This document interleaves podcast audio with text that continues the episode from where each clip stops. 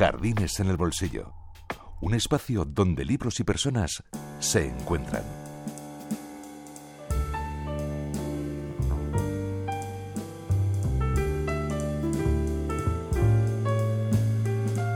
El Rincón de las Tablas, con Fernando Loigorri.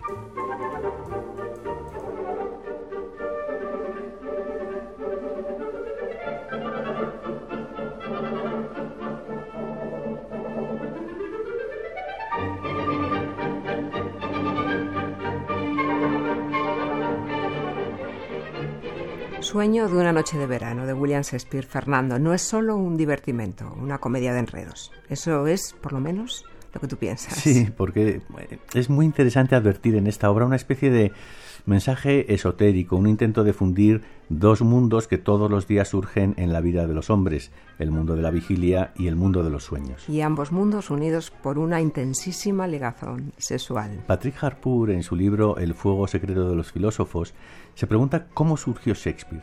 Qué maravilla se produjo a finales del siglo XVI para que se produjera esa explosión de talentos que marcan hasta nuestros días muchas ideas sobre el mundo. Fíjate que uno de los grandes éxitos editoriales de los últimos años ha sido Harry Potter, de también la inglesa eh, J.K. Rowling. Es cierto que el mundo de Harry Potter tiene mucho que ver con los personajes que pueblan el bosque de Shakespeare. Claro, porque son el anima mundi, ¿no? Se llaman así, el alma del mundo. Los personajes del bosque de Atenas, en el sueño de una noche de verano, pertenecen a ese lugar intermedio entre los dioses y los hombres, unos seres a los que solo se puede ver de reojo porque en cuanto fija su mirada en ellos, desaparecen. Porque son pura fantasía. ¿Seguro? Seguro que sí.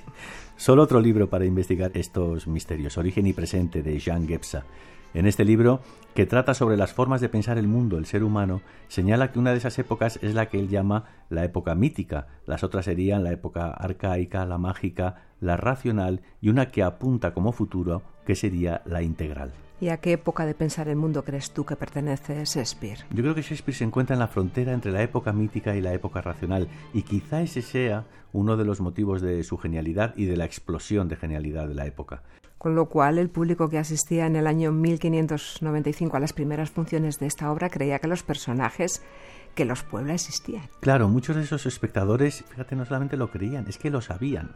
Incluso hoy hay personas, estudiosos, que conocen su existencia, pero en fin, ese es un tema que nos llevaría por extraños laberintos. Bueno, reconduzco entonces, y aunque muchos oyentes la conocerán, nunca está de más contar parte del argumento de una de las comedias más maravillosas, en su doble sentido, de todos los tiempos. En el acto primero nos encontramos en Atenas, en la época mítica de Atenas, muy anterior a Homero, pocos días antes de las entre el duque Teseo e Hipólita, reina de las Amazonas, y aquí y si a algún oyente le interesa le sorprenderá, ya Shakespeare utiliza la mitología como a él le conviene cosa en todo caso corriente en los autores de la época. Lo digo porque nosotros ya hablamos aquí de la Fedra de Racine y en esa obra Teseo está casado con Fedra. Bien, entonces intentemos seguir el hilo que nos propone el bardo, ¿no? Teseo, sobre todo, arde en deseos de que llegue el día de la boda, pero esta no se podrá celebrar hasta que sea luna nueva y aún faltan cuatro días. Cuatro días, mi bella Hipólita, nos separan de nuestra hora nupcial. Lo que tarda en llegar la nueva luna, mientras la vieja se va tan lentamente como una anciana que hace esperar a sus herederos. Cuatro días se sumen pronto en sus noches, y cuatro noches las acorta el sueño. Después tenderá el cielo sobre nuestra dicha el dosel de plata de la luna. Este momento de ardor amoroso entre Teseo e Hipólita se ve interrumpido con la aparición de Hermia, Lisandro, Demetrio y Egeo, que se queja de que su hija Hermia ha decidido desobedecerle y en vez de contraer matrimonio con Demetrio, el pretendiente que él le había elegido, quiere hacerlo con Lisandro. ¿Y cómo ha enamorado Lisandro a Hermia? Con versos, con el arte. Teseo advierte a Hermia que tiene una triple opción. La triple luna. Ahí está. Obedecer a su padre, entrar en un convento o morir. Este hombre, noble duque, ha hechizado a Hermia. Tú, Lisandro, tú le has escrito versos, has cambiado prendas de amor con ella, le has cantado a la luz de la luna, le has dado pulseras y anillos, dulces y ramos de flores. Todo lo que puede seducir a una joven inocente Así ha sublevado el corazón de mi hija contra la obediencia que me debe. Y ahora, Señor, suplico a vuestra gracia que me otorgue el antiguo privilegio de Atenas. Si mi hija no consiente casarse con Demetrio, debe morir. Esta escena termina de forma muy peculiar porque Teseo ordena a todos que se retiren, excepto Lisandro y Hermia, lo que nos permitirá conocer los planes de la pareja, huir al bosque, cumplir sus deseos y escapar del castigo. Aparece entonces Helena, amiga de Hermia y enamorada de Demetrio. Hermia le cuenta sus planes y cuando se queda a solas, Helena decide contárselo a Demetrio, a su amor, para que él corra en pos de Hermia por el bosque y ella en pos de él. Todo este mundo de la corte está escrito en verso. ¿Qué tenéis que oponer a Demetrio? Es un honrado caballero. Lisandro también lo es. En sí mismo lo es. Pero mediando el voto de vuestro padre, ha de pareceros peor. Mi padre debería mirar con mis ojos. O vos pensar con el entendimiento de vuestro padre. Tomaos para pensarlo desde aquí a la próxima luna, día en el que debo casarme con Hipólita. Yo, señor, soy tan honrado, tan rico, estoy más enamorado que él. Por añadidura, Hermia me quiere. ¿Cómo no he de defender mi derecho?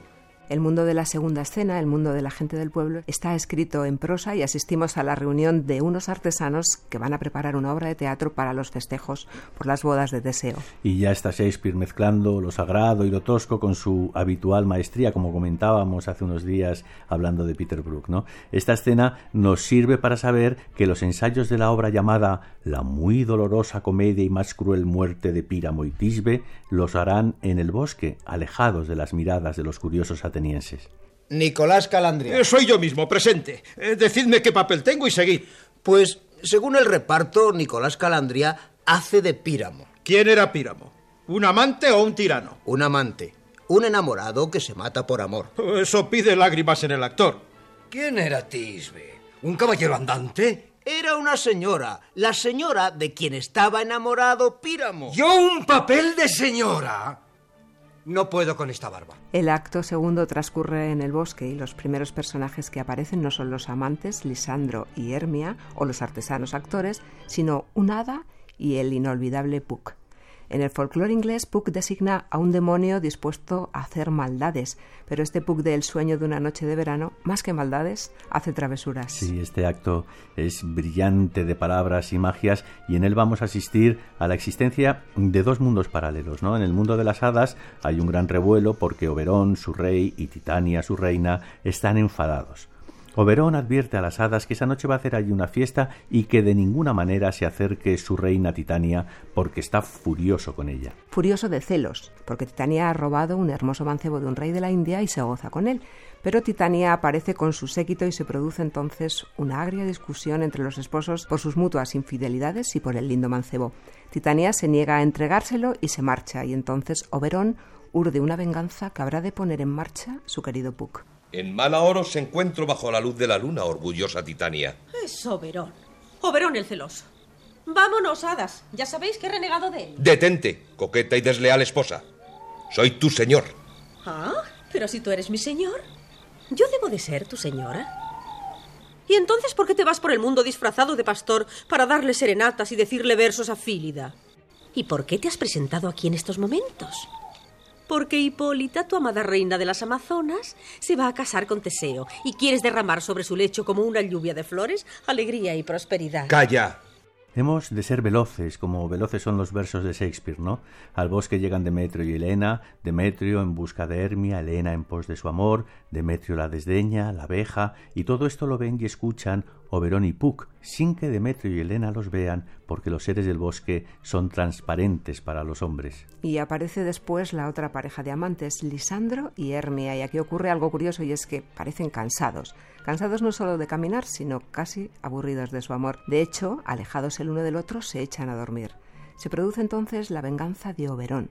Derrama sobre los ojos de Titania dormida un elixir que producirá que al despertar se enamore de lo primero que mire. Y lo mismo tenía que hacer Puck, recordemos, el travieso, ¿no? Derramar el elixir sobre los ojos de Demetrio, pero Puck se equivoca bueno, se equivoca o lo hace a propósito, esto nunca, nunca ha quedado muy claro, ¿no? Y derrama el elixir sobre los ojos de Lisandro, y Lisandro al despertar verá a Helena y caerá rendido de amor por ella y despreciará a Hermia que se queda sola porque Lisandro corre tras su nuevo amor. Ha empezado el sueño de la noche de verano para algunos. Si se deja caer su jugo sobre los ojos cerrados de un hombre o de una mujer, amará locamente al primer ser vivo que vea al abrirlos de nuevo. El jugo caerá sobre los ojos de Titania dormida. Y entonces amará al primer ser viviente sobre el que pose su mirada. A un león, a un oso, a un lobo, a un buey, a un mico. Le inspirará profundo amor y no la libraré del encanto hasta que ceda a mi autoridad. Coge tú también un poco y busca por la fronda una dulce dama ateniense enamorada de un joven que la desdeña. Impregna con el jugo los ojos de él, de manera que sea ella el primer ser viviente que vea al despertar. El acto tercero transcurre también en el bosque y empieza con Titania dormida y la llegada de los artesanos cómicos que ensayan muy cerca de ella. Llega Puck y asiste al ensayo y en un momento que sale Rueca, uno de los cómicos, Puck le coloca una cabeza de asno y al volver los otros se asustan tanto que salen corriendo. Y Rueca, para demostrar que no está asustado, se pone a cantar y ese canto despierta a Titania, la reina de las hadas. Que cae enamorada de aquel hombre con cabeza de asno y le dice ¿Qué ángel así me despierta en mi lecho de flores? Recordar de paso que el asno en muchas mitologías es símbolo del vigor sexual. ¿Qué ángel me despierta en mi lecho florido? Acércate y canta otra vez, te lo ruego. Tu voz me cautiva, tu presencia me enamora. Así a primera vista me veo obligada a confesarte que te amo. Señora, me parece que no hay razón para eso.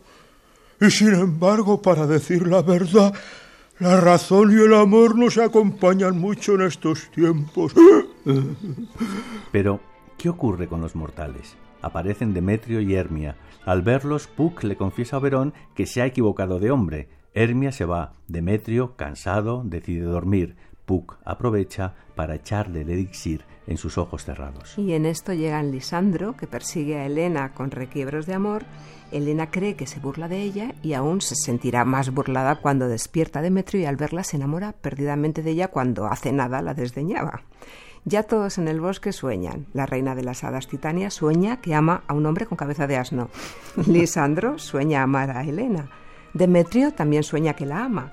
Helena sueña que está siendo burlada y Hermia sueña que ya no es amada. Y entonces llega una de las escenas más fuertes de la obra, la escena segunda del acto tercero, en la que los cuatro amantes discuten amargamente porque todos se creen burlados.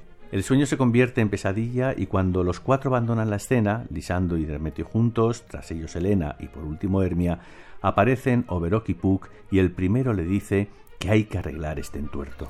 ¿Qué has hecho, Puck? Has vertido el jugo de la flor en los ojos de un verdadero amante. Recórrete el bosque y tráeme a Helena. Una joven ateniense enferma de amor, pálida y suspirante. Yo, mientras tanto, encantaré los ojos de él.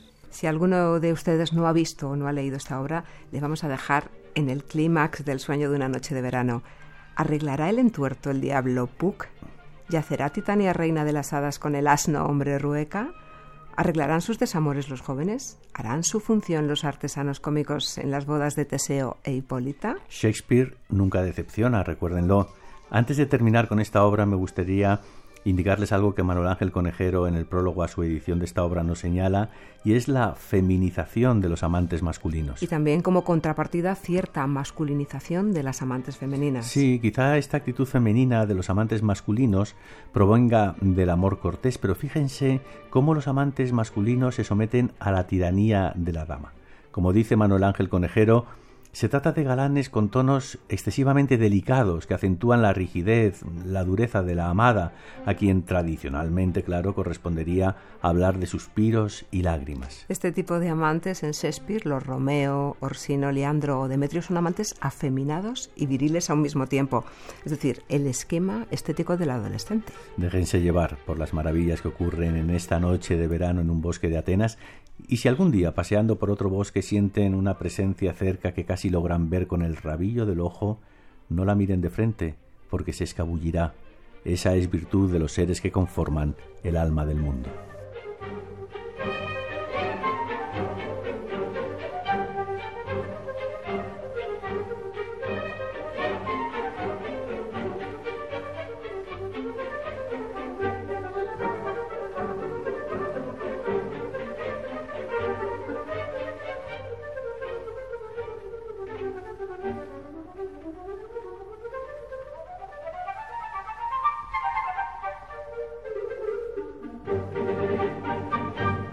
En el bolsillo